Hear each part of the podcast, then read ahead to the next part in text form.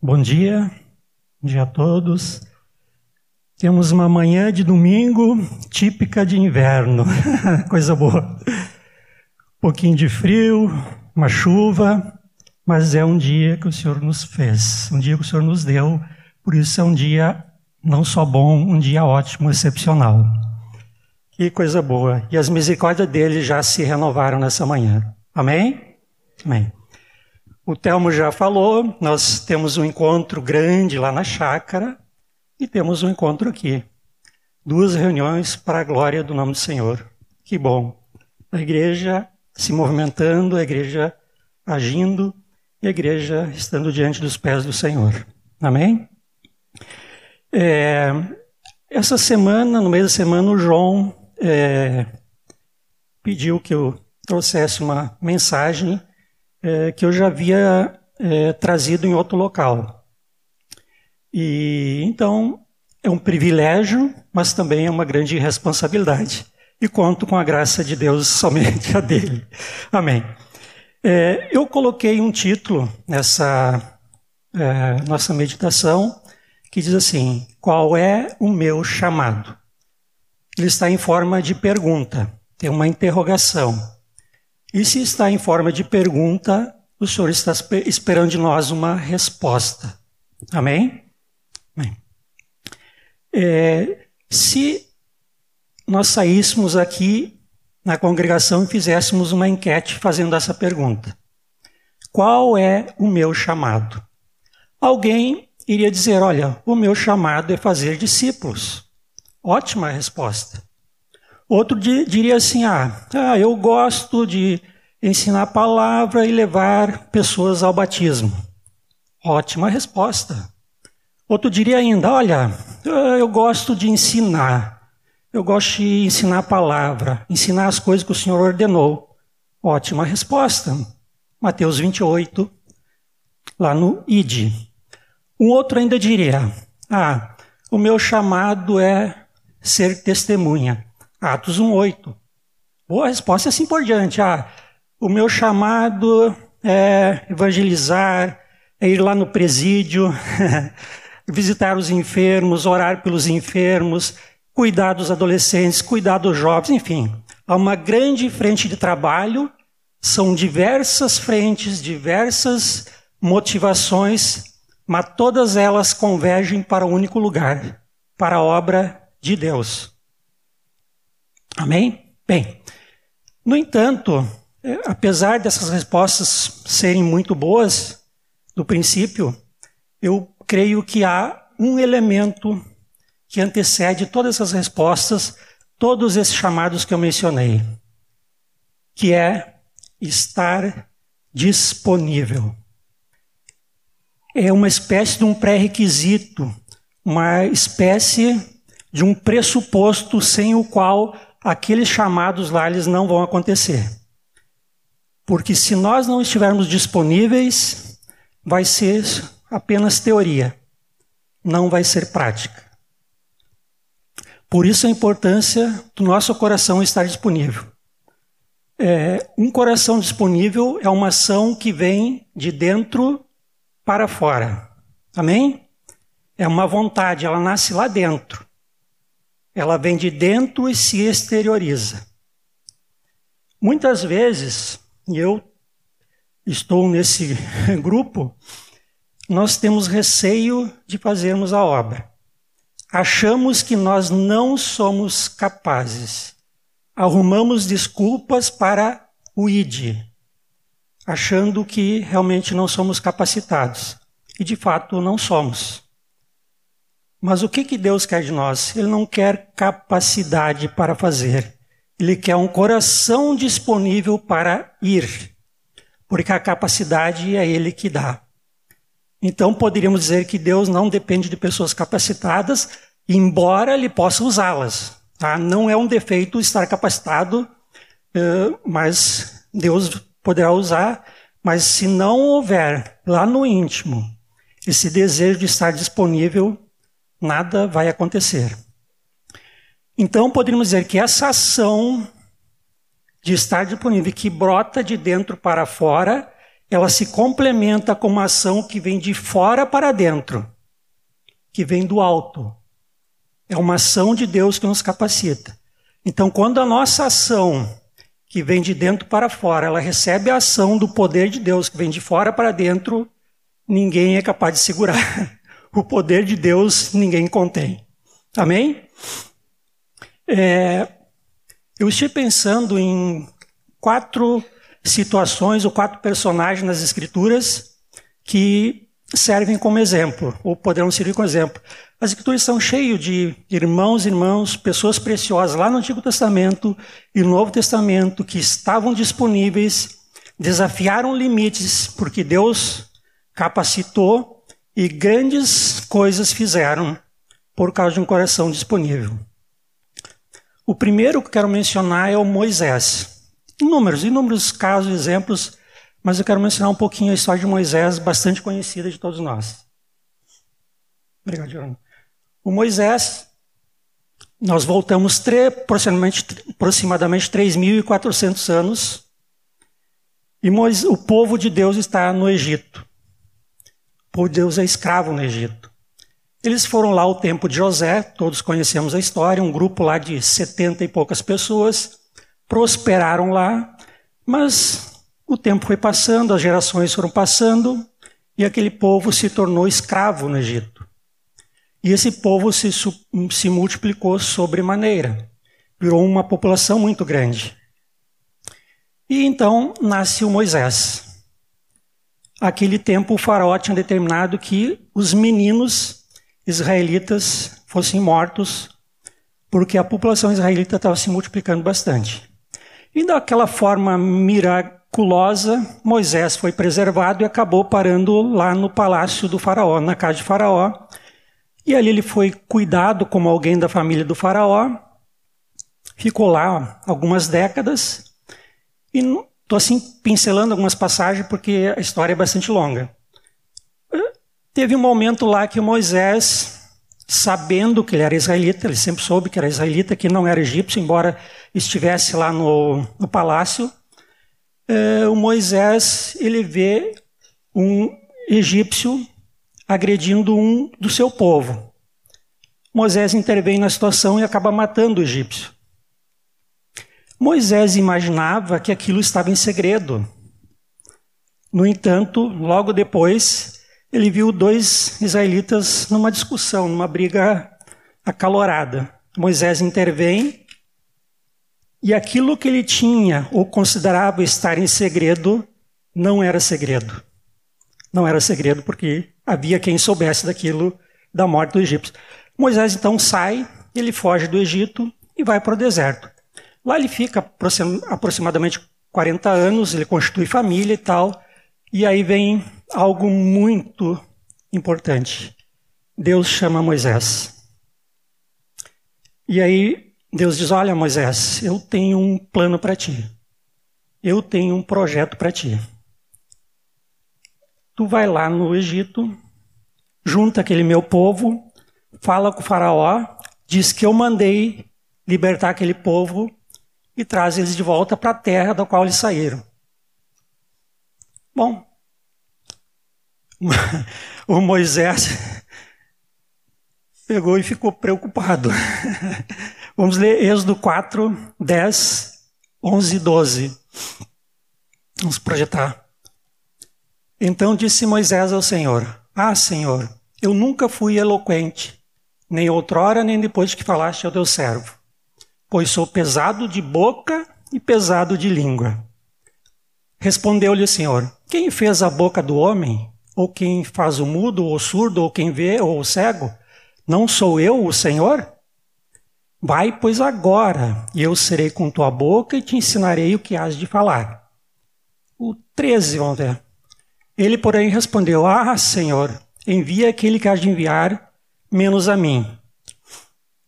Aqui é importante a gente fazer uma pergunta, né? Nós sabemos que o Senhor ia agir na vida de Moisés. Não era Moisés que ia fazer aquilo, ia seria um instrumento. O poder viria do Senhor. Mas vamos imaginar um pouquinho a circunstância do Moisés. O Moisés estava tentando fugir daquilo que Deus tinha pedido que ele fizesse. E eu considero que ele estava com um pouquinho de razão. Porque o desafio que o Moisés ia enfrentar não era pequeno. Considerando humanamente, é um desafio impossível.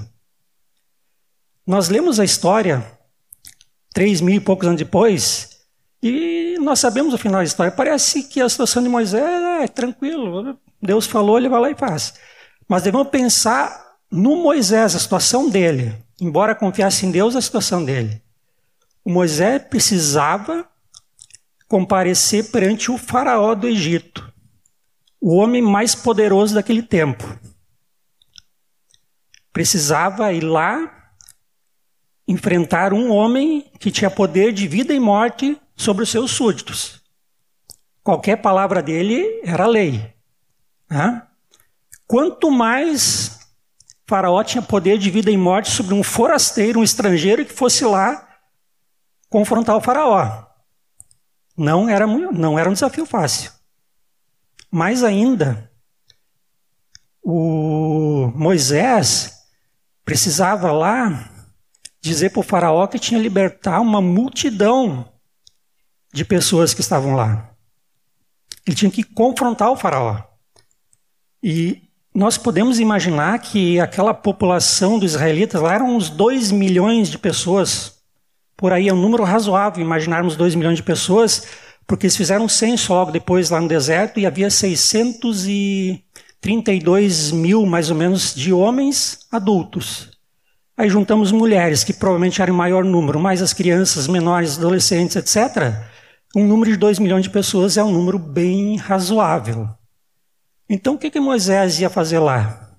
Moisés ia retirar daquele lugar, do poder do Faraó, dois milhões de pessoas. Imagina o que, que era isso. Era uma afronta para um homem bastante poderoso. Então não era um desafio fácil. Moisés ia lá tirar a força de trabalho do Egito, pessoas que cuidavam de gado e cuidavam da agricultura. Os, os israelitas eram aqueles que sustentavam aquele país com a força do seu trabalho. Imagino, pelo contexto, que o Egito não tinha mais de 4 milhões de pessoas naquela época. Talvez um pouquinho mais. Porque um dos motivos que o faraó determinou a morte dos meninos era o crescimento da população dos israelitas que estava por suplantar a população do próprio Egito. Então Moisés vai lá confrontar o faraó e tirar metade do povo que existe naquela terra. Provavelmente isso causaria um colapso na economia, os meios de produção seriam afetados, etc. Imagina o efeito de tirar. Imaginamos Porto Alegre, Canoas, 2 milhões de pessoas, e vamos pegar metade, então tirar só um milhão, metade. Como é que ficaria? Dava confusão para tudo que é lado, imagina. E Moisés precisava enfrentar esse desafio. Era um desafio que não era pequeno. Por isso ele está tentando passar essa, esse compromisso para um outro. E Deus diz: Não, Moisés, não te preocupa. E Deus vai dizer depois para Moisés: Olha, aquele homicídio lá, aquela turma que estava lá, aquele pessoal daquela época, todo mundo já morreu. Não te preocupa. E mais, vou te dar mais uma ajudinha, Moisés. Embora eu seja suficiente, vou te dar mais uma ajuda. Tu vai levar teu irmão junto contigo o Arão vai contigo. Então, Moisés vai. Mas realmente não era um desafio pequeno. Não era. Bom, Moisés, então, com o coração disponível, embora as circunstâncias não eram favoráveis, lembro de novo, circunstâncias humanas, não eram favoráveis a ele. Ele vai lá e diz e dá o recado para o faraó. Olha, Deus disse para libertar o povo. O faraó, nada. Nem nem se preocupou com aquilo. Moisés vai de novo, Deus manda, Moisés vai de novo. Bom, Moisés vai uma terceira vez. Diz: Olha, Deus mandou fazer assim, assim, tu precisa libertar esse povo. O faraó de novo não se comoveu. Aí vem as pragas. Primeira praga, a água vira sangue. Acho que é a primeira, se não me engano. O faraó, nem sinal, não, não abriu mão de nada. O Moisés vai lá de novo, aí vem as rãs, nada. Vem a terceira praga, que é os piolhos, nada. Detalhe, né? aquelas pragas afetavam só os egípcios e os animais dos egípcios, mas os israelitas estavam preservados por Deus. E assim vai indo. Chegam as pragas, vão vindo, Moisés vai lá e, e vai confrontar aquele homem. No poder de Deus, vai confrontar o, homem, o faraó de novo. E chega um momento que o faraó começa meio assim, vamos dizer, amolecer, ceder um pouco e quer negociar. O faraó começa, olha, eu deixo ir, vocês vão sacrificar, mas logo vocês voltam. O faraó já estava começando a ficar preocupado e estava querendo negociar. Moisés não negociou com ele, porque o faraó queria negociar com Deus. E Deus não vai fazer negócio, não faz negócio. E assim foi indo. As pragas foram se sucedendo e a vida de Moisés cada vez estava mais em perigo, porque a coisa estava ficando cada vez mais feia. Até que vem a décima praga. Então Deus deu instrução para o povo: olha, vocês peguem, pegam, uh, coloquem sangue de cordeiro nos umbrais das portas, nas vergas das portas, né? Aqui mais uma profecia falando de Jesus, o sangue do cordeiro livrando a morte.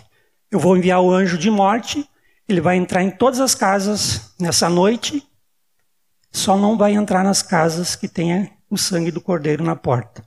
E de fato, o anjo veio, entrou em todas as casas em que não havia o sangue do cordeiro, e naquela casa morreu o primogênito de cada família, inclusive da família do Faraó. Já na casa dos israelitas, que tinha o sangue do cordeiro na porta, o anjo passou. Daí vem a expressão, a palavra Pessá, da passagem, ou Páscoa, que nós celebramos, e os israelitas também celebram até hoje. E aí, finalmente, então, o faraó resolve libertar os israelitas. E aí, Moisés pega o povo e vai levar eles para Canaã, vai levar eles para Israel. Eles precisam passar o Mar Vermelho. Né? Mar Vermelho, não sei que chama vermelho, porque de vermelho nada tem, mas eles precisam passar o mar. Naquilo o faraó se arrepende e manda o exército atrás para buscar o povo de volta. O Senhor abre o mar, o povo de Israel passa, e o exército faraó perece ali, porque as águas se fecharam de novo e eles morrem todos. Aí eu imagino Moisés cumprir minha missão. Amém. Coisa boa. Ufa. Que nada, mal sabia ele o que, que ele ia enfrentar ainda. Por quê? O povo saiu do Egito, é libertado, era escravo, ia morrer lá. Mal chegaram no deserto e tinha uma caminhada que ia a princípio era curta, para chegar em Canaã, o povo começa a reclamar.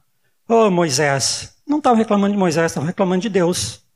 Ô oh, Moisés, tu nos tirou de lá, nós íamos ficar, nós precisamos ficar lá, nós íamos morrer lá, tudo bem. Tu nos trouxe aqui no deserto para nós morrermos aqui no deserto.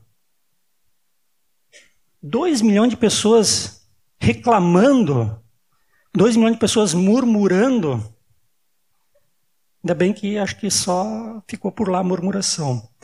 É... Dois milhões de pessoas reclamando. Deus tira do Egito, leva eles para lá, para ter eles de novo como um povo que pertencia a Deus, para Deus ter relacionamento com esse povo, para Deus cuidar deles. E eles estão reclamando. E e assim vai, vai acontecendo. Vão reclamando, vão reclamando. Recebem alimento dos céus, literalmente dos céus, reclamam, não estão satisfeitos. Tem água no deserto, lá não tem água, mas eles tinham água. Continuavam reclamando. Deus estava na presença deles em forma de uma nuvem. Pairava ali de um dia sobre eles. Imagino até que ajudava a amenizar o calor. Só suponho, tá? reclamavam. Uma coluna de fogo indicando a presença de Deus à noite. Continuavam reclamando. Um povo ingrato não reconhecia a obra de Deus na vida deles. Chega um ponto em que Deus diz: Olha, Moisés vai, vai, vai falar com Deus lá no monte, e Deus diz assim: Moisés, traz esse povo aqui para o monte Eu quero estar com eles, eu quero instruir eles, eu quero que eles sejam meus sacerdotes. Traz eles para cá. Deus estava dando um grande privilégio para eles. Imagina, Deus chamando para estar lá no monte com Deus, para Deus falar com eles, estar com eles. Moisés volta e fala para o povo: Olha, Deus quer que vocês vão lá, estar lá com Ele. Deus convidou vocês para irem lá. O que que o povo faz? Despreza o chamado de Deus. Eles têm medo porque estavam em pecado. Eles têm medo. Diz assim: Moisés, fala o seguinte, Moisés, vai tu lá fala com Deus e depois tu diz o que ele disse para ti. O povo rejeitou o sacerdócio. O povo rejeitou, rejeitou uma intimidade que poderia ter com Deus lá no monte. É muito triste isso. Mas Moisés, sempre com aquele coração disponível, ele continua cuidando daquele povo, intercedendo para aquele povo, orientando aquele povo, liderando aquele povo. E nós podemos imaginar dois milhões de pessoas se queixando e alguém tendo que corrigir essa turma toda. Não é tarefa fácil. Moisés estava disponível de qualquer forma para cuidar desse povo. Aí Moisés vai lá para o monte, volta, o Senhor fala com ele, recebe instruções, Deus dá a lei para ele, Moisés volta para o acampamento. O que, que está acontecendo? Estão idolatrando um bezerro de ouro. Quanta ingratidão. Aí Moisés, Deus, nessa altura, assim, eu estou tirando umas pinceladas só, né? Deus fala de, olha, não tem mais jeito, esse povo não quer nada, eu vou acabar com esse povo. Aí Moisés de novo vai lá, Senhor, falar intercede pelo povo, clama pelo povo para que Deus não extermine aquele povo. E essa disposição de coração, esse ânimo, essa vontade de Moisés de interceder pelo povo, se entregar em favor daquele povo, intercedendo diante de Deus, fez com que Deus não exterminasse aquele povo. Mas essa tarefa de Moisés, eu não vou alongar mais, ela foi muito longe, foi 40 anos. A desobediência do povo fez com que eles ficassem 40 anos no deserto. Lutas, uma série de situações que ocorreram, desobediência, e Moisés lá à frente do povo. Ele não desanimou, ele estava disponível diante de Deus para cuidar daquele povo. Uma jornada que poderiam dizer que seria feita em poucas semanas. Sair lá do Egito onde saíram para chegar em Israel era uma jornada curta. Se fosse um grupo de jovens, mesmo a pé, creio que levaria alguns poucos dias. Né? Mas era um povo que tinha idosos, tinha crianças, possivelmente alguém doente, tinha os animais, tinha aquelas coisas todas que eles levaram saíram do Egito. Então a jornada seria um pouquinho mais longe, mas não levaria muito mais que alguns meses. Ficaram lá 40 anos. E o Moisés com o coração ali servindo ao Senhor. No final, nós sabemos que aquele povo, aquela geração, nenhum deles entrou na terra prometida. Nem mesmo Moisés. Uma terra que o Senhor dizia para eles que eles teriam toda a provisão, uma terra de leite mel, que Deus lutaria por eles para vencer todos os inimigos, tirar todos os cananitas de lá e daria aquela terra por concessão para eles, e Deus seria o Deus dele, deles, governaria sobre eles um coração disponível.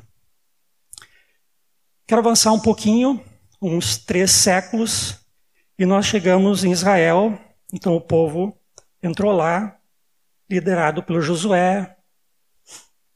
Começam a tomar a terra lá, mas eles têm muitas lutas lá, porque a desobediência deles faz com que eles não consigam vencer os inimigos, principalmente os filisteus. E chega um, um momento, então, que Deus levanta um adolescente. Até o Telmo, mais cedo, ele citou o nome dele. Um adolescente chamado Davi. É, naquela época, um pouquinho antes, o povo israelita então era governado por Deus. E Deus se provia, vamos dizer assim, dos juízes e dos profetas. mas era Deus que governava.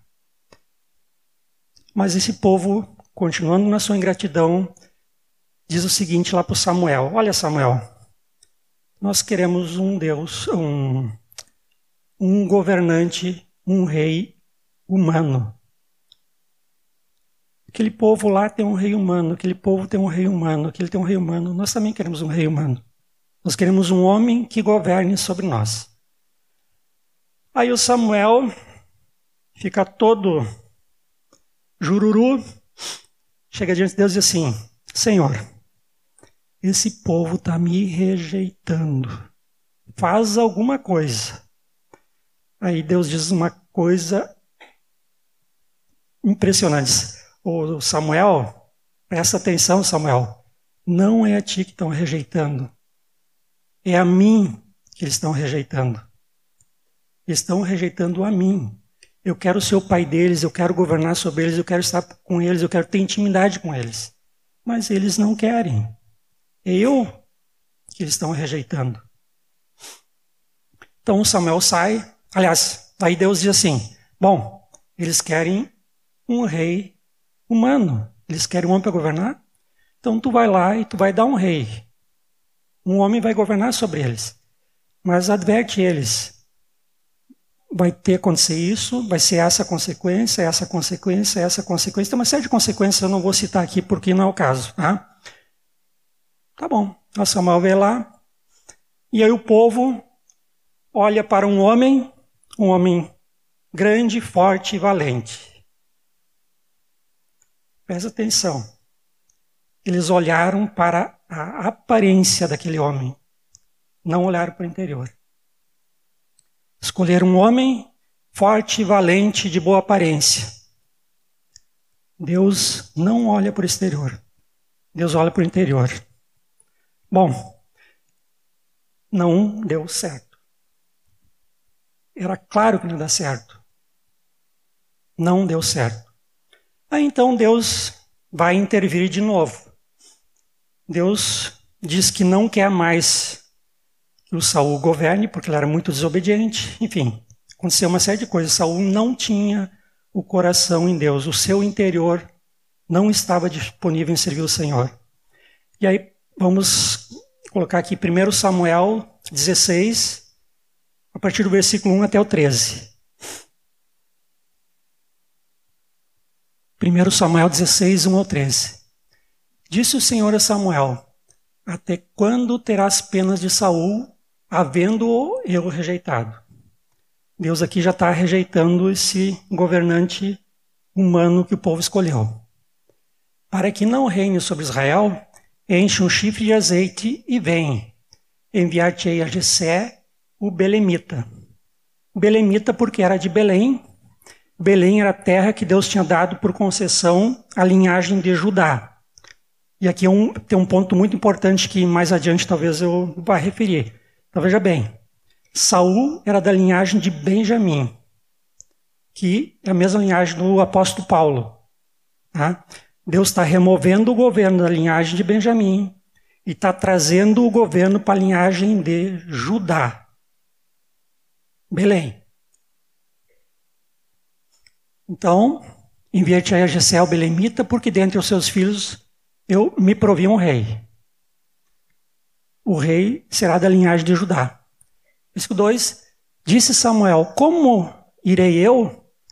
Pois Saul saberá e me matará. De fato, o Saul era muito fácil para o Saul saber que o Samuel ia ungir um rei. Por quê? Saul estava indo a Belém. O governo naquela época ficava na cidade de Gibeá, que é ali perto. Jerusalém, que também é ali perto. Tudo são localidades de poucos quilômetros, dá para percorrer a pé tranquilo, ainda mais naquela época. Jerusalém, na época, não era a capital do reino, nem tão pouco se chamava Jerusalém e nem tão pouco era possessão dos israelitas. Era uma terra que ainda pertencia aos jebuseus. Tá? Então, o governo ali não estava na cidade que hoje nós conhecemos como Jerusalém. Mas eram lugares próximos. Então, se o Samuel fosse lá ungir um rei, o Saul ia ficar sabendo. Por isso, o temor de Samuel com respeito a Saul. Samuel não sabia, mas nunca mais ele e Saul se cruzaram na vida. Mas Samuel não sabia. Eles nunca mais se cruzariam. Tá? É, então, como irei eu, pois Saul saberá e me matará? Então disse o Senhor: Toma contigo um novilho e dize: Vim para sacrificar ao Senhor. Aqui é importante entender, eu, é, quero dizer uma outra coisa. Alguém poderá pensar que Deus está usando de alguma dissimulação, de algum engano, para que Saul não soubesse do que ia acontecer. Deus não usaria isso, não precisava usar e não usaria uma estratégia de enganar alguém. Na verdade, o que Deus queria era que o Samuel fosse lá ungir um rei. E era algo extremamente importante aquilo que ele ia fazer. Então não poderia ser feito, digamos assim, de qualquer jeito. Aquele ato importante deveria ser precedido de um sacrifício. Então não era algo para esconder nada de ninguém. Era apenas um ato que o Senhor determinou que fosse feito assim porque deveria ser feito assim. Não era qualquer coisa que ia acontecer. Convidará Jessé para o sacrifício. Eu te mostrarei o que há de fazer. Atenção. E ungir-me-ás quem eu designar. Deus disse: Tu vai lá, tu só fazes o que eu te Estou te dizendo para fazer. Eu vou te dizer quem eu escolhi. Vamos adiante. Fez, pois, Samuel o que dissera o Senhor e veio a Belém. Saíram-lhe ao encontro os anciãos da cidade, tremendo, e perguntaram: É de paz a tua vinda? Outra coisa importante. Eles estavam assustados com a presença do profeta. Por que, eles estavam assustados? O profeta aparecer sem aviso, por uma razão que eles não conheciam. Chegar na cidade, chegar naquele local, provavelmente era motivo de juízo.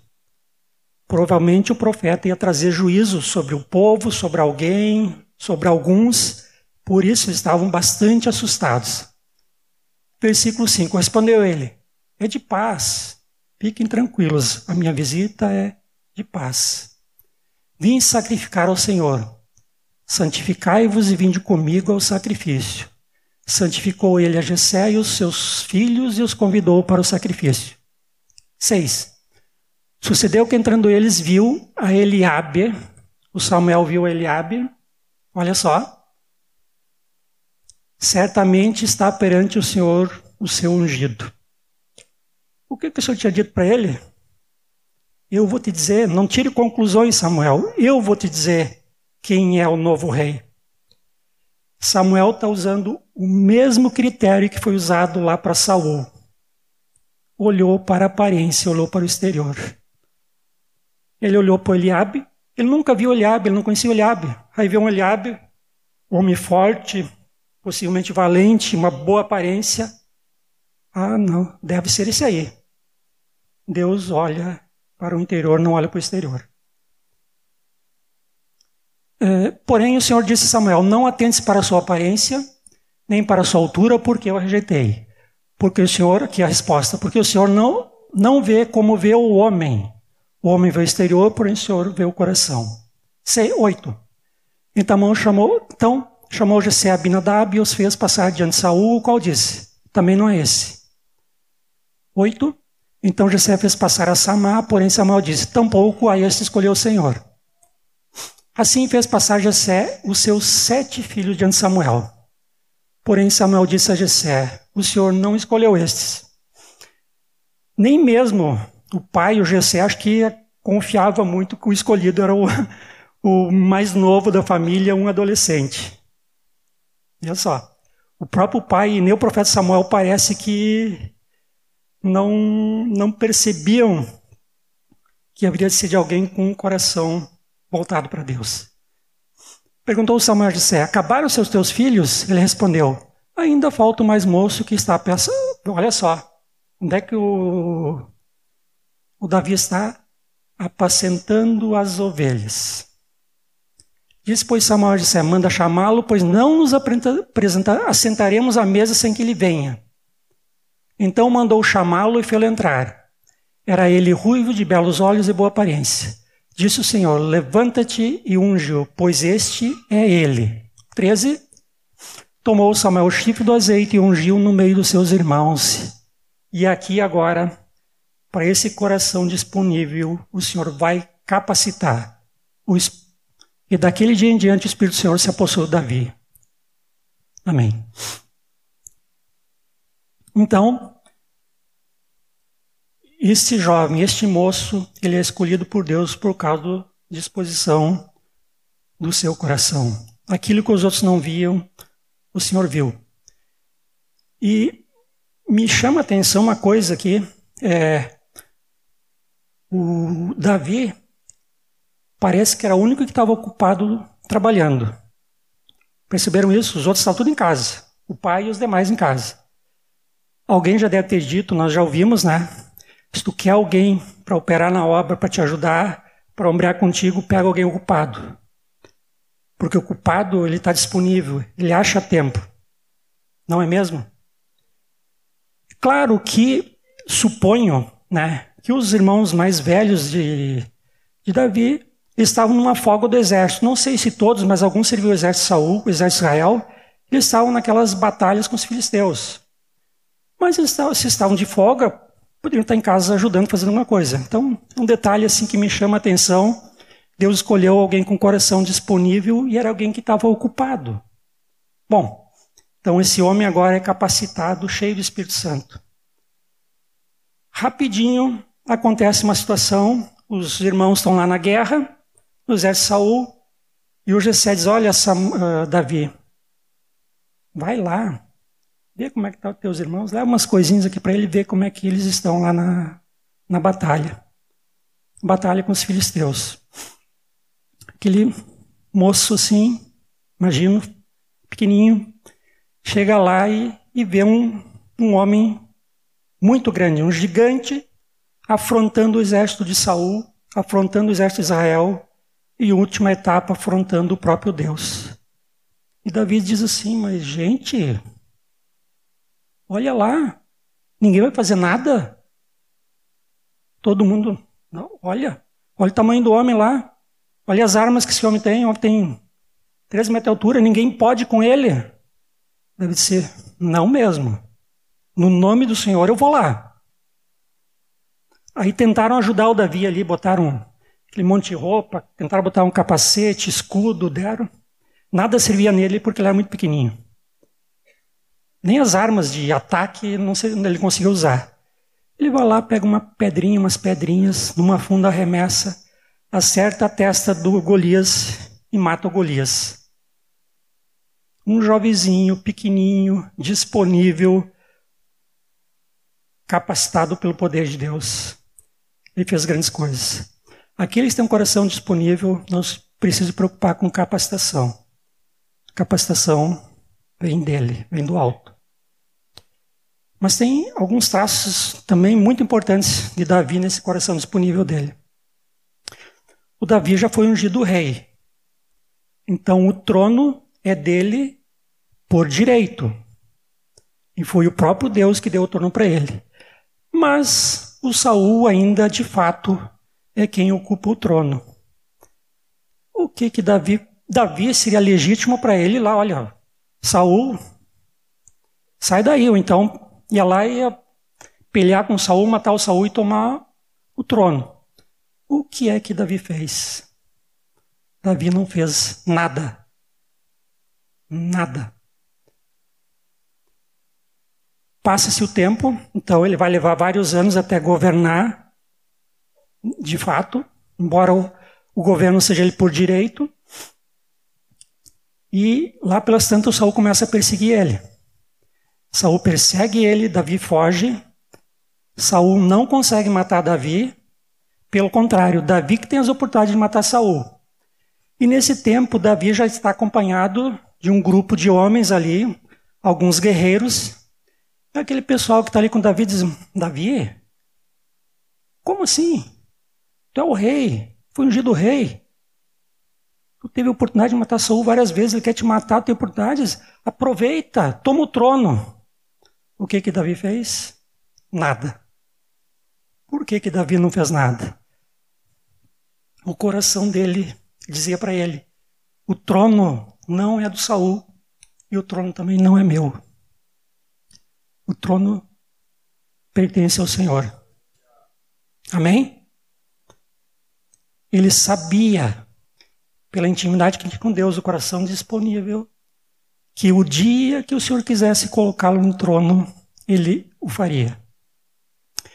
Aconteceu uma batalha lá, num determinado lugar, num monte. O exército de Saul foi guerrear com os filisteus. Os filisteus mataram os filhos de Saul. Saul saiu ferido para não ser pego pelos filisteus ali da região de Bet-Shean, ele tira a própria vida. Então Davi finalmente tem o trono à disposição dele e vai assumir o trono, não sem lamentar antes a morte de Saul. Impressionante esse homem. Então Davi, esse coração disponível a Deus, ele vai seguir todo o seu governo. Chega no fim do governo dele, acontece também algo que precisamos lembrar. O filho dele, Absalão, literalmente Absalom, sem paz, fruto de um pecado lá de Davi, que não é o caso. Absalão se levanta junto a uma turma de rebeldes e quer tomar o trono de Davi. Já no fim do governo dele. E Davi, então, os assessores de Davi, chama assim de assessores, né? Disseram: Olha, Davi,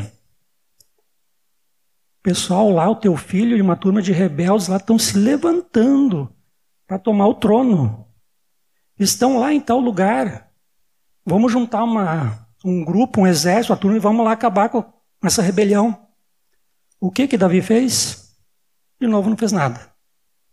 O mesmo coração disponível ao Senhor. Ele disse assim, ele considerava assim: o Senhor me colocou no trono. O dia que o Senhor quiser me remover do trono, ele vai me remover. Um coração disponível, um coração com intimidade com Deus. E de fato, depois acontece, o trono passa para o seu filho Salomão. Mas antes disso, o Davi realiza grandes proezas no nome do Senhor, pela capacitação de Deus. Esse coração disponível, ele vai tomar a cidade que hoje chamamos de Jerusalém dos Jebuseus. Essa cidade, a partir de então, tem esse nome, e nunca mais esse nome da cidade vai mudar para todo sempre. Sempre se chamará Jerusalém. Davi faz outra coisa muito importante. Ele unifica todo o povo debaixo do governo dele. As tribos estavam até então divididas. E Davi unifica o seu povo. E Davi vai guerrear, usa suas tropas, é usado por Deus para expulsar os inimigos. Chega no fim do governo dele, o reino está praticamente pacificado. E se torna um reino próspero. E Salomão, então, vai receber um reino pacificado, tanto internamente como externamente.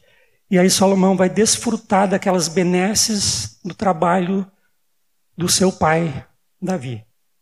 Entregou um reino pacificado. Um outro marco desse jovenzinho de muito, um adolescente, dispondo o seu coração para o Senhor, é que Deus honrou ele. Honrou ele de tal maneira que fez uma aliança com ele.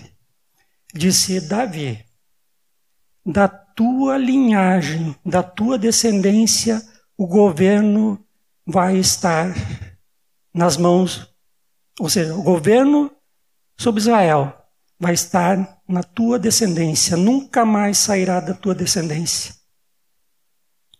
Sabemos que quem governa hoje é Jesus.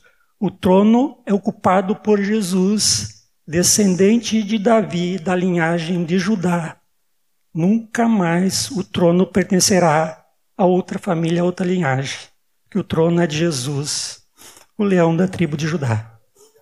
Amém?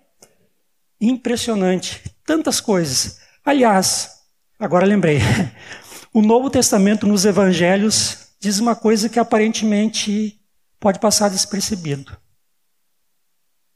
Que eu creio que é para ressaltar essa linhagem, essa, esse compromisso, essa aliança que Deus fez com Davi. Nós percebemos que só tem uma pessoa na Bíblia que tem duas genealogias. Vocês perceberam no Evangelho? Jesus tem duas genealogias. Por quê? Bom, Jesus, nós sabemos, ele não era filho natural de um homem. Ele era filho de criação do José. Mas a genealogia era feita para a linhagem paterna. Então, tem uma genealogia pela casa de José. E nós vamos lendo a genealogia e retrocedendo, nós vamos chegar em Judá. Mas tem uma outra genealogia. Às vezes a gente olha lá a genealogia de Jesus, duas. Ah, mas são genealogias diferentes. Sim, são diferentes. Porque é uma genealogia de Maria, que é a mãe que concebeu Jesus. E essa mesma genealogia vai chegar em Judá. Amém? Amém. Um coração disponível e Deus fez uma obra tremenda com ele e chegou até nós hoje na pessoa de Jesus. Quero ir para o Novo Testamento. Quero, não quero me demorar, mas é, duas passagens. Primeiro, então, as profecias começam a se cumprir, nasce Jesus, passa 30 anos, Jesus começa o ministério dele. Então Jesus sai lá de Nazaré, onde é que ele estava, e vai para Galiléia. Né? E ele vai para Galiléia começar o seu ministério, e ele, Jesus sabe que a seara era grande e os trabalhadores eram poucos. Então ele vai buscar obreiros aqueles homens que vão aprender com ele, vão andar com ele, que ele vai ensinar, vai instruir e que vão depois fazer a obra, vão dar continuidade à obra. Então, qual é? Então Jesus vai escolher esses homens. Qual é o critério que Jesus vai usar? Nós já sabemos. Então vamos lá. É, Mateus 4, 18. Caminhando junto ao mar da Galileia, Jesus viu dois irmãos, Simão, chamado Pedro e André, que lançavam as redes no mar porque eram pescadores. 19. E disse-lhes: Vinde após mim, eu vos farei pescadores de homem. 20. Então, então, esses dois foram para casa, foram pensar, foram avaliar, foram consultar a família, foram ver se vendiam o seu negócio, vendiam as redes, vendiam um barco. Nada disso. Imediatamente deixaram as redes e o seguiram.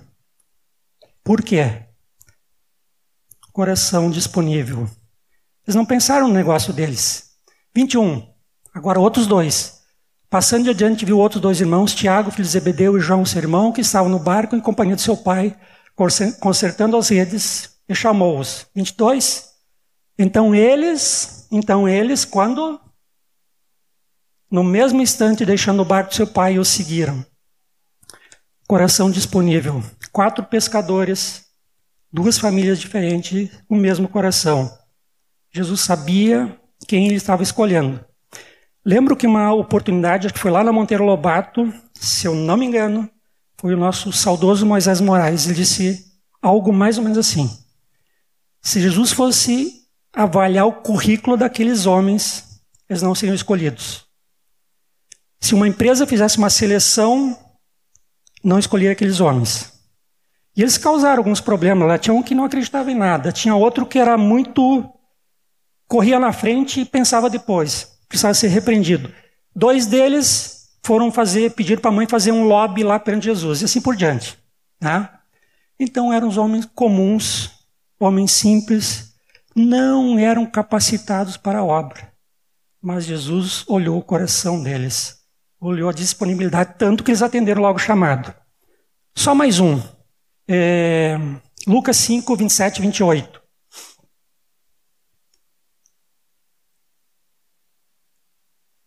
Passadas essas coisas, então Jesus saindo viu um publicano chamado Levi. É o nosso Mateus, tá? Assentado na coletoria e disse: Segue-me. E ele se levantou e deixou tudo, o seguiu.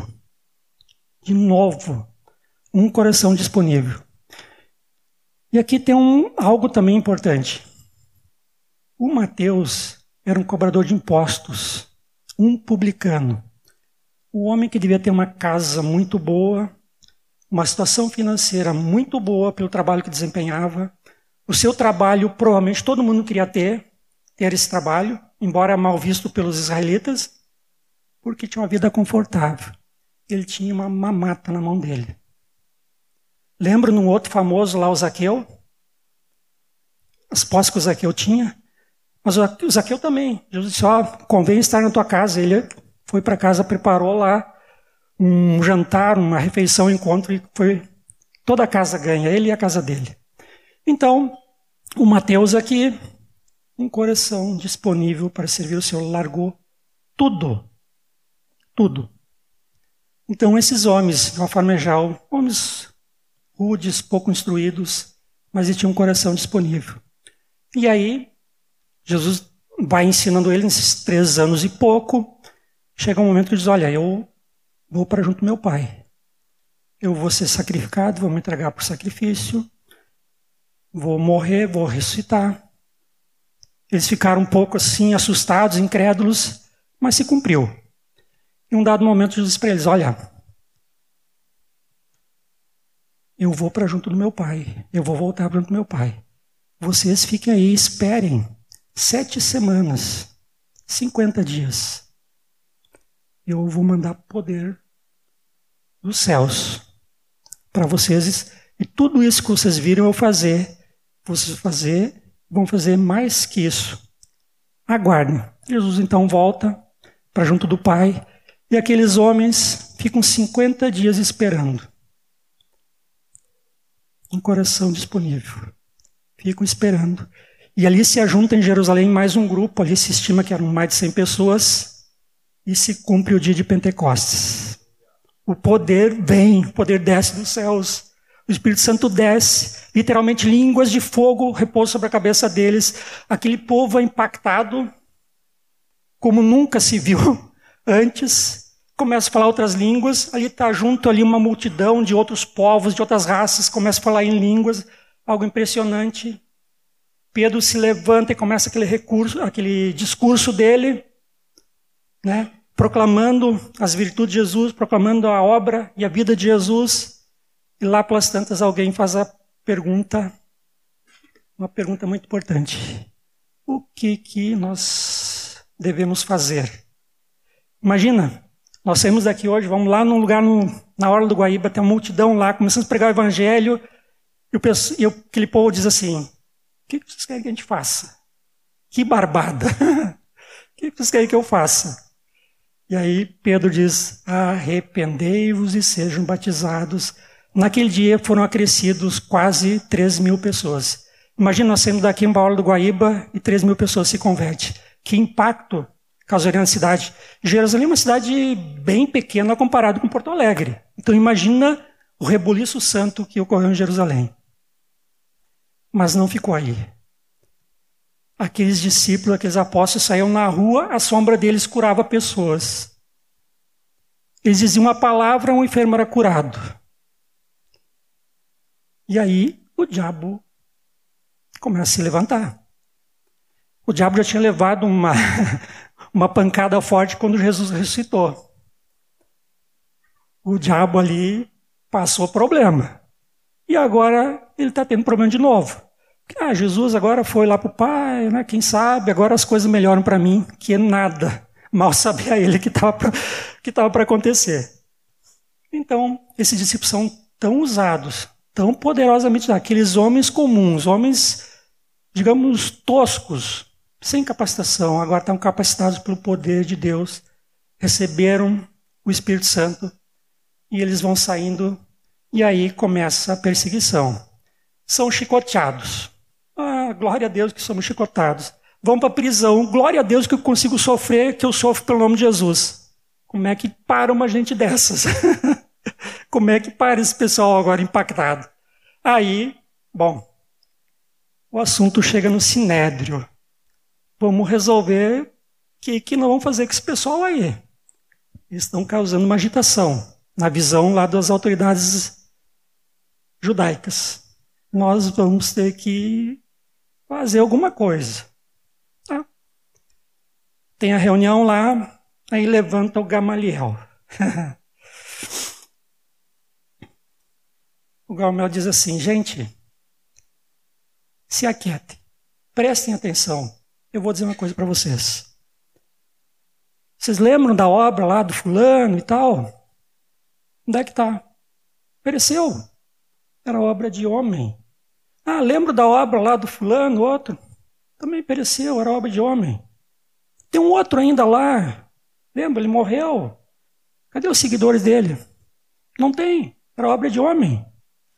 Então, vamos ficar tranquilo, gente. Se a obra é de homem, ela vai perecer como todas as outras. Agora, se a obra é de Deus, ninguém vai deter. Aleluia! Era obra de Deus, sem dúvida. Ninguém pôde deter, e até hoje essa obra está em movimento, esse trabalho está em movimento, porque a obra de Deus ninguém detém. As portas do inferno não prevalecem sobre a igreja. Amém? E rapidamente quero terminar, eu estou me alongando um pouco, mas eu quero falar rapidinho do, do Paulo, um outro homem disponível. O Paulo, nós podemos argumentar que ele tinha uma série de qualidades, que de fato ele tinha, tá? Não vou citá-las aqui para encurtar. Mas o Paulo tinha um problema muito sério. Ele tinha direcionado a sua capacidade para o que era errado. Ele perseguia a igreja e perseguia o Senhor. Um dia desses, o Paulo se encontra com Jesus, ou Jesus se encontra com Paulo. Paulo é profundamente impactado. Paulo chega a perder a visão. Paulo vai para Damasco, cumpre uma série de instruções, recupera a visão e vai sair para servir ao Senhor. Os discípulos, o apóstolo, ficam assustados com Paulo porque conheciam ele, um perseguidor da igreja. Aí cobre um papel lá para o Barnabé, um cipriota, que vai lá aproximar os discípulos do Paulo ou Paulo dos discípulos. Né? Os discípulos continuam a sua obra ali em Jerusalém, naqueles arredores, e Paulo então é enviado para as missões, é enviado para o apostolado. Então Paulo sai pela costa ali da Turquia, nas igrejas da Ásia, vai até a Macedônia, vai para a Grécia, é, vai para Tessalônica, Bereia, Atenas, Corinto, no sul e volta. Nesse tempo ele escreve algumas das cartas e uma muito preciosa que é a que estamos estudando de casa em casa. Quero dizer, ó, vamos ler o de casa em casa, vamos ler aqueles artigos, aqueles áudios, aqueles vídeos. Os nossos pastores têm trabalhado na liderança, mas boa parte dos irmãos que estão participando são auxiliares ali que estão gravando, e é uma carta preciosa, uma obra-prima do Espírito Santo, a carta de Paulo aos Romanos. Amém? Vale a pena. Eu quero incentivar vocês a acompanharem, verem, lerem. Amém? Bom, então o Paulo volta para Jerusalém e ele é preso. Paulo, cidadão romano, então ele tem direito a se defender perante a autoridade romana das acusações que pesavam contra ele.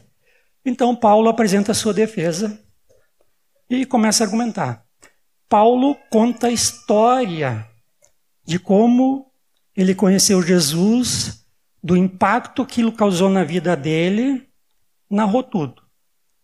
Nós muitas vezes vemos assim, não, Paulo foi lá perante é, as autoridades romanas apresentar a sua defesa. Eu creio até que esses títulos que tem na Bíblia, muitos devem dizer a defesa de Paulo. Defesa de Paulo perante tal, tal, tal. Eu quero dizer uma coisa.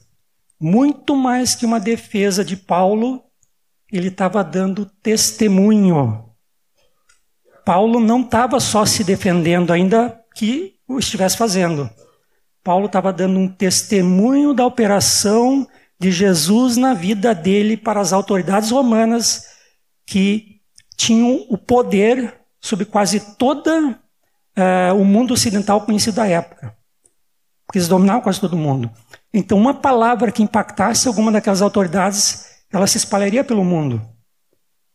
Assim como também a pregação dos discípulos lá em Jerusalém, que era um lugar de peregrinação, também se espalhava para os outros continentes, outros lugares, para a Ásia e para a Europa principalmente.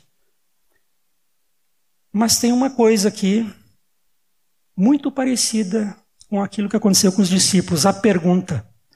Então, Paulo, lá no determinado dessa pregação, desse testemunho de Jesus, o Paulo, é, Atos 20, é, deixa eu ver, esqueci aqui.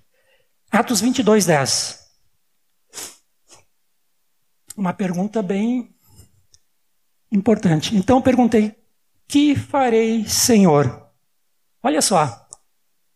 Isso aqui está lá já no final, quando ele já está preso e tal. Mas essa pergunta aqui Está registrado aqui, mas ele fez lá quando encontrou com o Senhor. Que farei?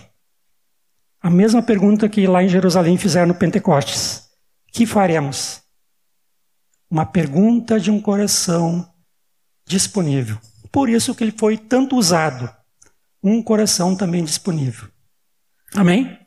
Eu estou terminando, mas vou pedir que a gente fique de pé um pouquinho. Vamos encerrar, vou pedir que os músicos venham aqui um pouquinho. E vai. Já são 11h30, mas é rapidinho. Então, eu gostaria assim que nós aproveitássemos esse tempo, agora, hoje à tarde, hoje à noite, amanhã, durante a semana, e nós meditássemos como é que está o nosso coração. Nosso coração, um coração disponível. Temos ouvido e agido para atender o chamado de Deus para cada um de nós? Ou, quem sabe, estamos preocupados. Ah, eu não vou fazer porque eu não sou capaz de fazer. Isso é algo que nós não devemos nos preocupar, porque se nós nos dispormos, Deus vai operar, Ele vai fazer, Ele vai nos capacitar. Quem sabe a gente procura desculpas para não fazer a obra. Nós temos tantas frentes de trabalho, Tantos aqui que eu vejo que servem, estão disponíveis. Mas quem sabe, Deus quer mais trabalhadores para a seara, mais pessoas disponíveis. Pessoas que não gastam o seu tempo na obra, investem o seu tempo na obra. Pessoas que vão fazer aquilo que o Senhor quer. Corações disponíveis. Corações com intimidade com Deus. E com certeza, um coração disponível vai fazer coisas que esses outros fizeram. Eles não eram melhores do que qualquer um de nós, a não ser na sua disposição de coração. Capacidade poucos tinham. E aqueles que tinham, por exemplo, Paulo, era uma capacidade que a princípio não era útil. Mas Deus usou essa capacidade do Paulo, mas muito mais capacitou ele. Então nós vamos pensar, nós vamos refletir como é que está a nossa relação com Deus, se estamos disponíveis. Teve um jovem que era muito rico e queria seguir o Senhor, mas ele estava preocupado com a riqueza dele e não seguiu, não estava disponível. Teve um outro que disse: Olha, eu quero te seguir, Jesus, mas eu preciso cuidar primeiro do meu pai. Meu pai tem idade, ele vai morrer, eu preciso sepultar o meu pai. Eu não posso ir agora. Jesus contou uma parábola dos talentos. Alguns usaram muito bem os talentos que receberam, mas teve um que não usou o talento que Deus tinha dado para ele. Ele foi severamente repreendido. E se Deus, nós não dispormos a ser usado por Deus, Ele vai usar outros e ser usado por Deus não é um peso, uma carga, é um privilégio. Amém? Vamos orar então. Senhor, somos gratos pela tua palavra, Senhor. Somos gratos por aquilo que tu nos falou, Senhor. Queremos ter esse coração disponível para te servir, Senhor. Te servir e te seguir, Senhor. Que não seja esse chamado não seja só uma teoria, mas seja uma prática. Que o nosso coração procure intimidade contigo para te servirmos. que possamos ser esses trabalhadores que tu procura para a seara. Jesus, nós sabemos que é tu que capacita, Senhor. Então queremos apenas estar disponíveis, porque a capacitação vem do alto, vem de ti. E com essa capacitação, capacitação, Senhor, a igreja não poderá ser detida. Amém, Senhor. Amém. Todas as cidades, povoados e aldeias, recorria Jesus.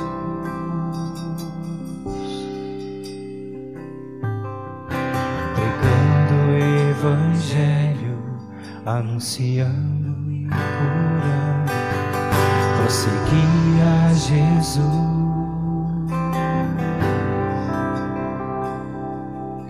vendo as multidões cheios de compaixão, a